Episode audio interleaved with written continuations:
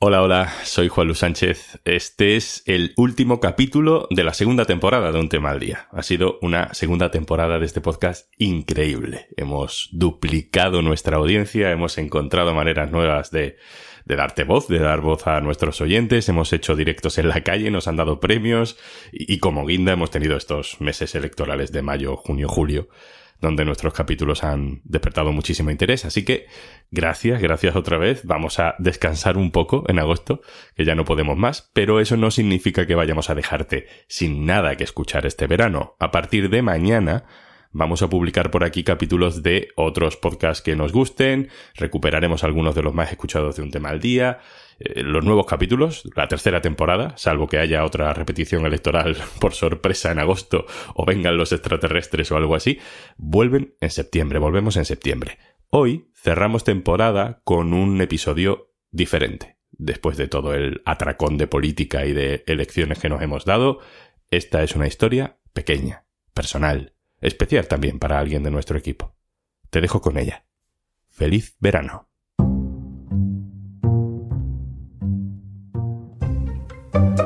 Que con la mirada se pueden decir muchas cosas, lo sabemos. Pero para algunas personas es una frase literal. La tecnología va permitiendo que historias atrapadas en cuerpos enfermos puedan encontrar su salida. Soy Juan Luis Sánchez. Hoy en un tema al día. La niña que habla con la mirada.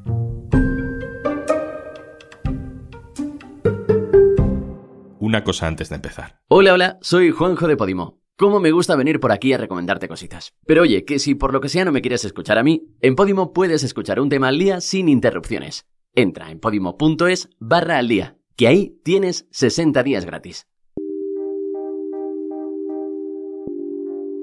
¿Qué quieres? ¿Que le enseñe las frases de, de mamá? ¿Enseñamos la frase de mamá? ¿Mm? Me cachis la mar. La vemos sonreír, ella sabe el- de lo que estamos hablando de alguna manera. Esto te lo digo yo, ¿verdad? ¿Qué te digo yo? Me cachis en la mar. Claro. ¿Y qué, ¿Y qué más te digo yo? Venga, va. Esto también te lo digo mucho, ¿eh? Venga, va. Que te duermes. Estas son mis frases. Estamos con Soraya y con su hija, Patri. Patri es una niña de casi nueve años que tiene síndrome de Rett.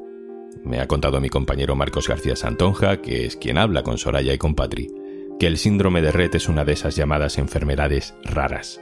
Afecta prácticamente solo a niñas y es totalmente discapacitante. Afecta a la movilidad, a la respiración. Está asociada a la epilepsia.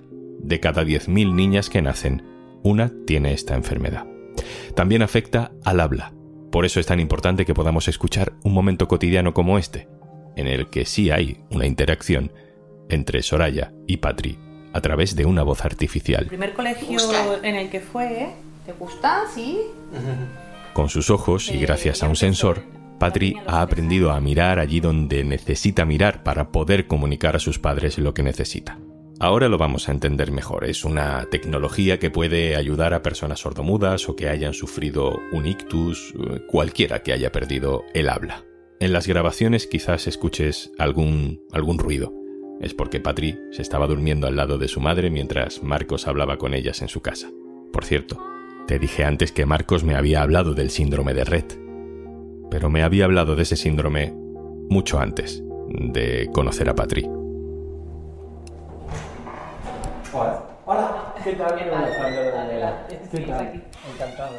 Cuando conocí por internet la historia de Patri, me impactó que pudiera usar esta tecnología para comunicarse. Me impactó porque yo he conocido el síndrome de Rett. Mi hermana tuvo esta enfermedad, pero nunca usó ningún aparato de este tipo. Me di cuenta, aunque ya era consciente, de que cada niña Rett es un mundo particular, como lo es cualquier persona, y cualquier persona con una discapacidad. Dudé mucho de que yo fuera la persona que debiera contar esta historia por todo lo vivido.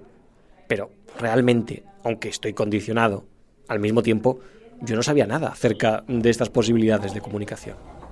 Por eso me lancé a ello y pregunté. Soraya, hola. Hola, ¿qué tal? Soraya, cuéntame quién es Patri, tu hija. Pues eh, Patricia es una niña que está a punto de cumplir nueve años, que le encantan los dibujos animados, que le gusta estar con sus amigos y que tiene síndrome de Rett, que es una enfermedad rara, eh, muy discapacitante y bueno, que le impide pues eh, caminar o utilizar las manos o hablar. ¿Cómo es el síndrome de Rett en ella? Porque es verdad que el síndrome de Rett es muy distinto en cada niña. ¿Cómo le afecta a ella? ¿Desde cuándo le afecta? Ella empezó a manifestar síntomas pues a partir de los 18 meses o así, que empezamos a ver que realmente su desarrollo no iba al ritmo que debería y fue a partir de los dos años cuando empezó a perder habilidades que había adquirido. Ella estaba a punto de caminar sola, iba cogida por los muebles o así, y a partir de los dos años eh, pues perdió la marcha, perdió el uso de las manos poco a poco. Tienen un tic, que es como que están todo el día palmeando, frotándose las manos o se las llevan a la boca. Patricia lo que hace es aplaudir todo el día. Entonces eso fue ganando terreno y perdiendo el, uso funcional de las manos. Ella ahora pues eh, va haciendo sus pasitos con ayuda y tal, pero porque ha habido mucho trabajo para recuperarlo. El uso de las manos es muy difícil recuperarlo, sobre todo a un nivel eh, fino, digamos, para poder utilizar un lápiz o lo que sea. Y las palabras ya sí que no... O sea, el volver a recuperar el habla es... Bueno, yo no conozco ningún caso en que se haya recuperado, vaya. Dices recuperar el habla. Eh, ¿Ella llegó a hablar como tal? Ella, eh, algunas palabras sí, nos llamaba, decía mamá, papá, agua, dibujos, pero esas las, las perdió. También eran muy básicas, ¿eh? porque tampoco decía dibujos, decía bubus, que nosotros sabíamos que eran los dibujos. Eh, agua sí que lo decía bien, pero para pedir comida decía ñam ñam, mamá, papá, o sea, era muy básico, pero eso lo perdió.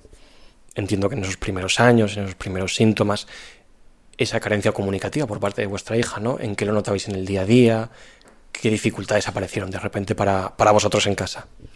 Bueno, lo que veíamos es que estábamos como atascados en una fase de bebé, ¿no? O sea, cuando cualquiera tiene una necesidad, de una manera o de otra puedes expresarlo, pero ella no señalaba nada, las manos como que no las podía usar y además no hablaba, pues eh, todo era llorar, gritar, eh, protestar de alguna manera hasta que acertabas, o sea, es un poco como la fase de bebé, ¿no? De que vas haciendo pruebas a ver si adivinas lo que le pasa, pero claro, las necesidades cada vez van en aumento, digamos, ¿no? Un bebé tiene necesidades muy básicas, comer, dormir, si va limpio o no, pero los niños que van creciendo van sintiendo otras necesidades y, y con llorar no cada vez tienes más opciones hasta que aciertas. Entonces ahí teníamos un problema de comunicación grave. Entiendo que en esos momentos cuando, cuando tienes una niña reta en casa, la intuición y se convierte en norma de alguna manera. Sí, porque al final te acabas conociendo. O sea, nosotros ya sabíamos que muchas veces pues cuando lloraba, si estábamos viendo la tele y lloraba, es que quería que le cambiáramos los dibujos, ¿no? Y ya se había cansado de eso y quería otra cosa. Pero claro, esto también va cambiando. O sea, ella también va haciéndose mayor, va desarrollando otros gustos, lo que antes le gustaba ahora le cansa. Entonces, pues bueno, sí que vas conociendo, pero también hay momentos de cambio que te tienes que ir readaptando. Entonces, eh, siempre hay esa dificultad. Explícame cómo es esta tecnología. La tenemos al lado, estamos en tu casa, al lado de, tu hija Patricia, y tenemos encima de la mesa un aparato que parece una tablet, no sé si incluso es algo similar a una tablet, pero quiero que me cuentes tú exactamente qué es y cómo funciona. Patricia utiliza algo parecido a una tablet, es una Surface. De, en concreto, esta es una Surface de, Microsoft porque necesita también unas características tecnológicas mínimas para soportar los softwares que necesita. Podría ser una tablet de gama alta, digamos, que tenga un puerto USB para conectar el ratón que utiliza. Ella no puede usar las manos, no usa un ratón como nosotros, sino que es una barra que va enganchada en la pantalla y que eh, lo que hace es que tiene unas lucecitas que le leen a dónde mira ella y hacen el clic cuando ella mira con intensidad. Entonces la pantalla táctil se convierte en una pantalla dirigida por la mirada.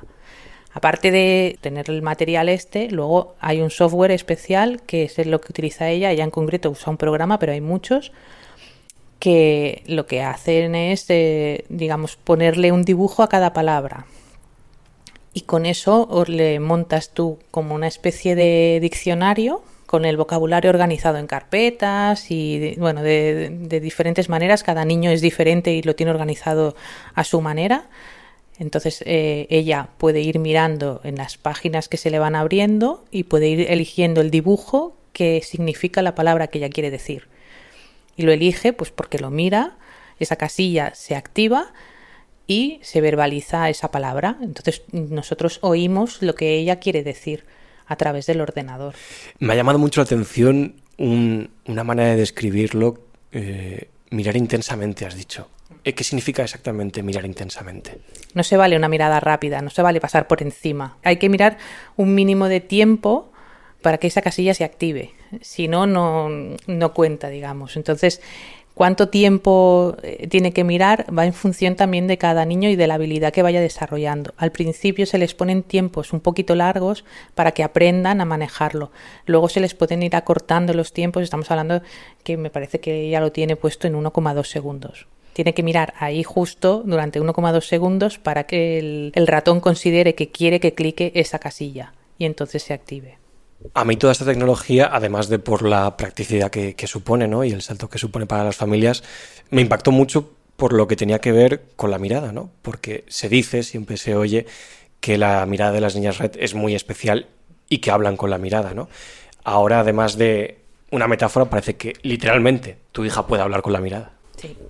Sí, siempre se ha dicho que tienen una mirada muy intensa y es verdad que buscan, ¿no? mucho con la mirada, porque claro, es lo que tienen más conservado y entonces se pueden comunicar con ella, sonríen mucho con la mirada también, o sea, te aprueban las frases, a lo mejor tú le preguntas algo y te mira y te sonríe y sabes que eso es un sí, pero claro, con esto ya se transforma realmente en voz. Bueno, ahora estamos escuchando de fondo que Patri precisamente se está comunicando con la mirada en estos momentos. ¿Qué, te está diciendo ahora mismo? No sé, dice mala, calor, no sé si es que tienes, tienes mucho calor, te vas a poner mala de calor. Es que claro, hace calor. Estamos en verano. No sé si esta tecnología eh, se puede adaptar también a conceptos, a palabras que sean un lenguaje muy vuestro, es decir, que no sean simplemente comida, casa, sino que sea un lenguaje particular que ya oiga en casa, como os habláis entre vosotros, mm, gestos y, y señas muy particulares de cada familia que puedan ayudarla a ella también a entender mejor. Sí, sí que se puede personalizar al máximo porque tienes eh, la posibilidad de, poner las imágenes. Ahora te está llamando. Ponemos imágenes en, en, el, en, el, comunicador y ponemos frases muy, muy nuestras. Cuando oye esto entiendo que ya se siente en casa, ¿no? En, en torno de tal con de, de confianza. Sí, porque claro, cuando primero que cuando ella puede comunicarse ella se relaja mucho y segundo cuando oye frases mm, que bueno que usamos habitualmente o que yo uso mucho con ella pues le hace gracia y además se siente como muy identificada. Y luego porque le gusta mucho bromear. Yo no sé si la usará en el cole o no pero sé que hace bromas y a nosotros a veces también nos toma el pelo o sea que también le gusta todo esto. Esta tecnología hasta donde tú conoces está a disposición de todo el mundo a ver, en principio sí. El problema es el precio, como siempre. Hay formatos, digamos, más preparados por tiendas especializadas que son más caros, pero que ya te viene todo, digamos, todo el pack montado y es una pieza, digamos, integral, ¿no? Ya lleva el lector de mirada, ya va incorporado en el propio ordenador, entonces te ahorras estar con las piezas así por partes. Hay opciones, pero como siempre, cuanto mayor nivel, pues mayor precio y claro, estamos hablando de que el ratón de mirada solo ya vale más de 1.500 euros. Es difícil. ¿Y hasta dónde mm, sabemos que esto debería estar regulado? Está regulado, o sea, desde el año 2019 sí que salió una ley que en algunas eh, enfermedades que, o condiciones que la persona no tiene capacidad para hablar y no puede utilizar eh, los brazos o las manos, se les tiene que facilitar el lector óptico, el lector ocular y lo que necesite para comunicarse. O sea que en teoría esto tendría que estar subvencionado por la seguridad social en concreto. ¿Y está siendo subvencionado, como dices, o no? ¿O en la práctica a la gente esto no le llega? En la práctica hay gente que ni siquiera lo sabe y luego hay gente que lo sabemos y que no, no, está llegando porque la sanidad está transferida a las comunidades autónomas, cada comunidad autónoma lo está gestionando a su ritmo y a su manera y entonces pues hay muchas diferencias eh, dentro de España dependiendo de en qué comunidad autónoma vivas. En Cataluña y en Madrid todavía no se ha empezado a prescribir, donde se está prescribiendo más en Andalucía, por ejemplo, yo creo, que por lo menos son los casos que más conozco. ¿eh? Pero bueno, que hay sitios que ya está en marcha y hay otros que, ni han empezado. Esta tecnología, más allá del síndrome de red, puede ser eh, revolucionaria para cualquier persona que tenga una dificultad o que por cualquier circunstancia pierda el habla. Sí, la tecnología no es exclusiva para síndrome de red. Cualquier circunstancia que te mm, impida hablar con tu propia voz y además no tengas acceso a tus manos. Entonces, desde cualquier accidente o tumor cerebral, un ictus. Te pueden venir muchas cosas sobrevenidas y luego aparte otras patologías, aparte del síndrome de red, pues parálisis cerebral, ELA, pero sí que es verdad que la ley lo regula para enfermedades que te eliminan, digamos, la posibilidad de, de usar tu voz y tus brazos y manos. ¿Cómo está Patricia ahora? ¿Cómo está hoy? ¿Cómo está estos días? Bueno, ahora mm, se nos viene una época un poco regular. Ella con el calor lo lleva muy mal y se queda muy chafada. Entonces, bueno, veremos. Está empezando a estar más chafada de lo que últimamente estaba.